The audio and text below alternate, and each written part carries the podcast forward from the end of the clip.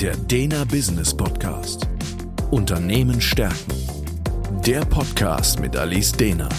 Sie gibt Antworten auf Business- und Leadership-Fragen.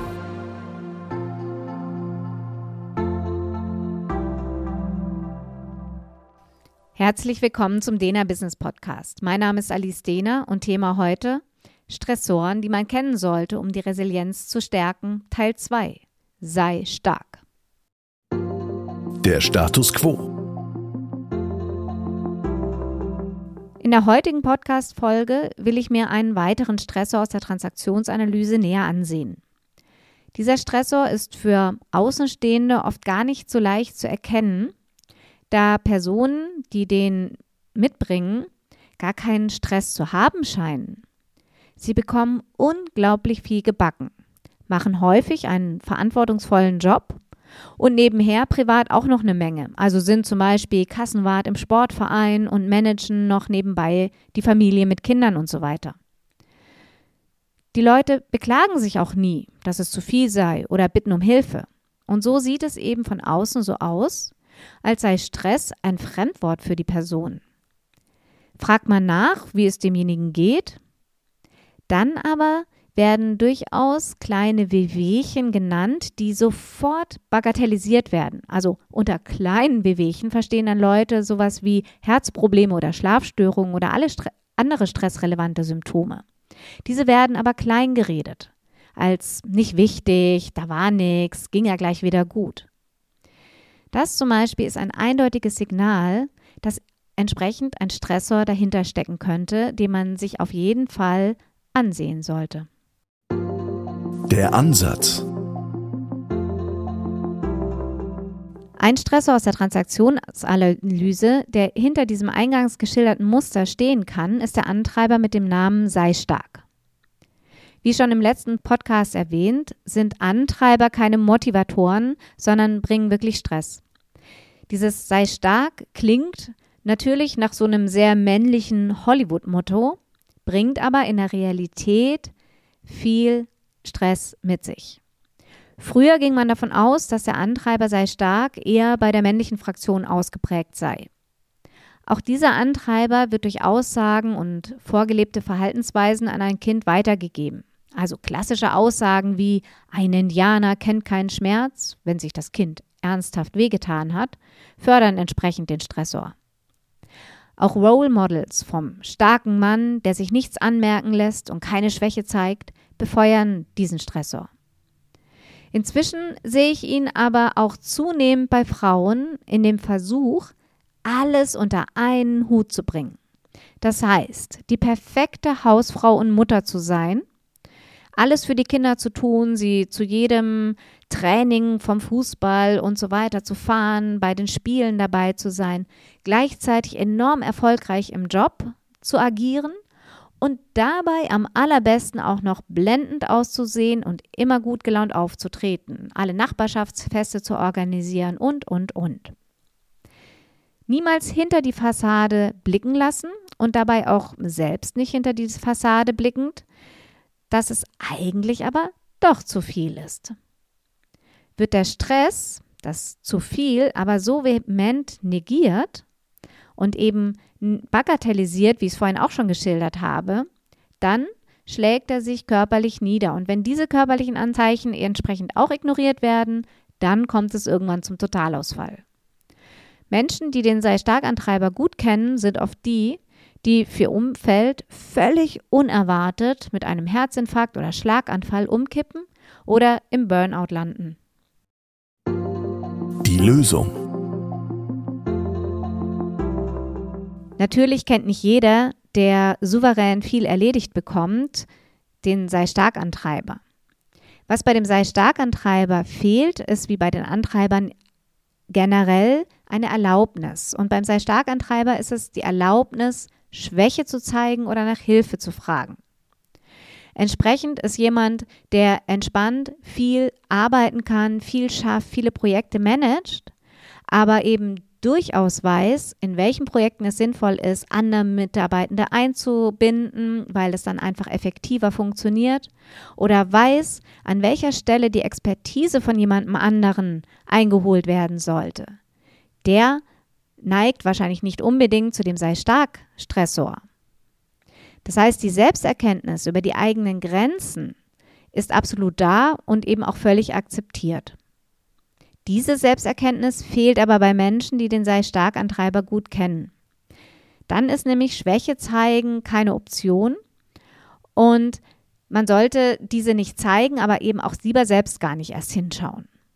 Übersehen wird dabei aber auch gleichzeitig jegliche Möglichkeit überhaupt, wo man sich Hilfe holen könnte.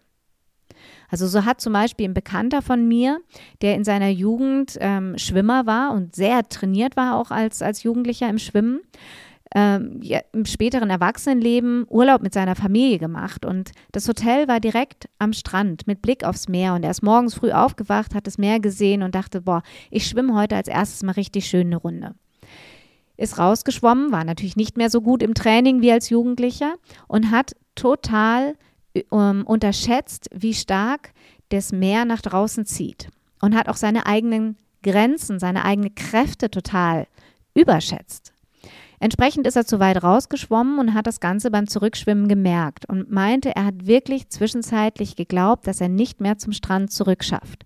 Schließlich hat er es geschafft und kroch dann so auf allen Vieren den Strand hoch und setzte sich hin, um sich erstmal auszuruhen und schaute aufs Meer. Und was er dann gesehen hat, war für ihn ziemlich erschütternd. Er hat nämlich gesehen, an wie vielen kleinen Booten er gerade vorbeigeschwommen ist.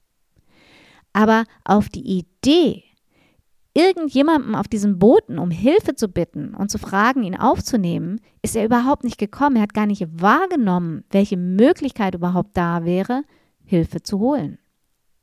Und das ist eben so dieser Kern von diesem sei stark Antreiber. Die Erlaubnis, Hilfe zu holen, fehlt so sehr, dass noch nicht mal wahrgenommen wird, wo es überhaupt möglich ist. Was bedeutet das nun für die Führung? Generell kann ich allen Führungskräften nur ans Herz legen, Mitarbeitende, die solche Tendenzen zeigen, sehr gut im Blick zu behalten. Denn das sind die, die meist große Leistungsträger sind und dann plötzlich in ein Burnout rutschen. Hier ist es wichtig, zur Not anzuweisen, dass sich jemand bei der Bearbeitung von Projekten Hilfe holt, wenn dieser die Möglichkeit gar nicht sieht. Auch hier kann die Führungskraft mit dem Vermitteln der fehlenden Erlaubnis unterstützen. Die Erlaubnis, Schwäche zu zeigen, kann zum Beispiel auch durch Vorleben gegeben werden, indem die Führungskraft selbst Schwächen offen lebt und sehr souverän damit umgeht. Vom eigenen Scheitern mit der nötigen Selbstironie zu erzählen, kann sehr hilfreich sein. Alles, was dem Gegenüber zeigt, dass es völlig okay ist, auch zu seinen Schwächen zu stehen und dass darin die wirkliche Stärke liegt. Natürlich ist eine gute Fehlerkultur im Unternehmen dafür hilfreich. Reicht das aber alles nicht aus, dann kann auch zur Not hier via Delegation Aufgaben und Verantwortung abgenommen werden, dass es eben nicht zu viel wird für einen Einzelnen mit dem sei stark Antreiber. Generell lohnt es sich, in der Selbstreflexion mit dem Konzept Stärken und Schwächen auseinanderzusetzen. Ich gehe davon aus, dass unsere Schwächen meist auch unsere Stärken sind. Das ist eher so eine Frage der Dosierung, ähnlich wie in der Medizin. So ist jedes Medikament dazu da, mein Leben zu erleichtern oder sogar zu retten. In der Überdosierung kann mich aber so ziemlich jedes Medikament auch ziemlich schnell umbringen. Und ähnlich ist es mit meinen Stärken und Schwächen. Das heißt, meine vermeintliche Schwäche ist eventuell meine eigentliche Stärke, nur total überdosiert. Also wenn ich als Stärke, als Schwäche nehme, dass ich vielleicht irgendwann überarbeitet bin und so weiter, ist meine Stärke dahinter, dass ich ein unglaublich großer Leistungsträger bin und sehr viel kann. Nur ist es total überdosiert und es wäre an der Zeit, das Ganze zurückzudosieren und eben zu lernen, um Hilfe zu fragen und auch mal weniger zu machen, weil dann ist diese Möglichkeit, viel Verantwortung zu tragen und viel leisten zu können, wieder eine wirkliche Stärke. Schwappt aber in die Schwäche, äh, in auch eine körperliche Schwäche, wenn es zu viel wird. Ebenso lohnt es zu üben, um Hilfe zu fragen und hier sich bewusst zum Ziel zu setzen, zum Beispiel einmal am Tag jemanden um Hilfe zu bitten sodass die dafür notwendigen Worte immer leichter über die Lippen gehen. Ansonsten kann auch hier, wie bei allen Stressthemen, ein Introvision-Coaching sehr hilfreich sein. Denn in dem Coaching können die inneren Alarme, die durch den Stressor oder den Antreiber ausgelöst werden, gelöscht werden, sodass ein neues Verhalten, das vorher so undenkbar war, plötzlich ganz gelassen funktioniert. Der Dena Business Podcast Unternehmen stärken ist der Führungskräfteimpuls und Management-Input mit Gedanken für die Zukunft. Für weitere Informationen und Fragen finden Sie uns im Internet unter www.dena.academy.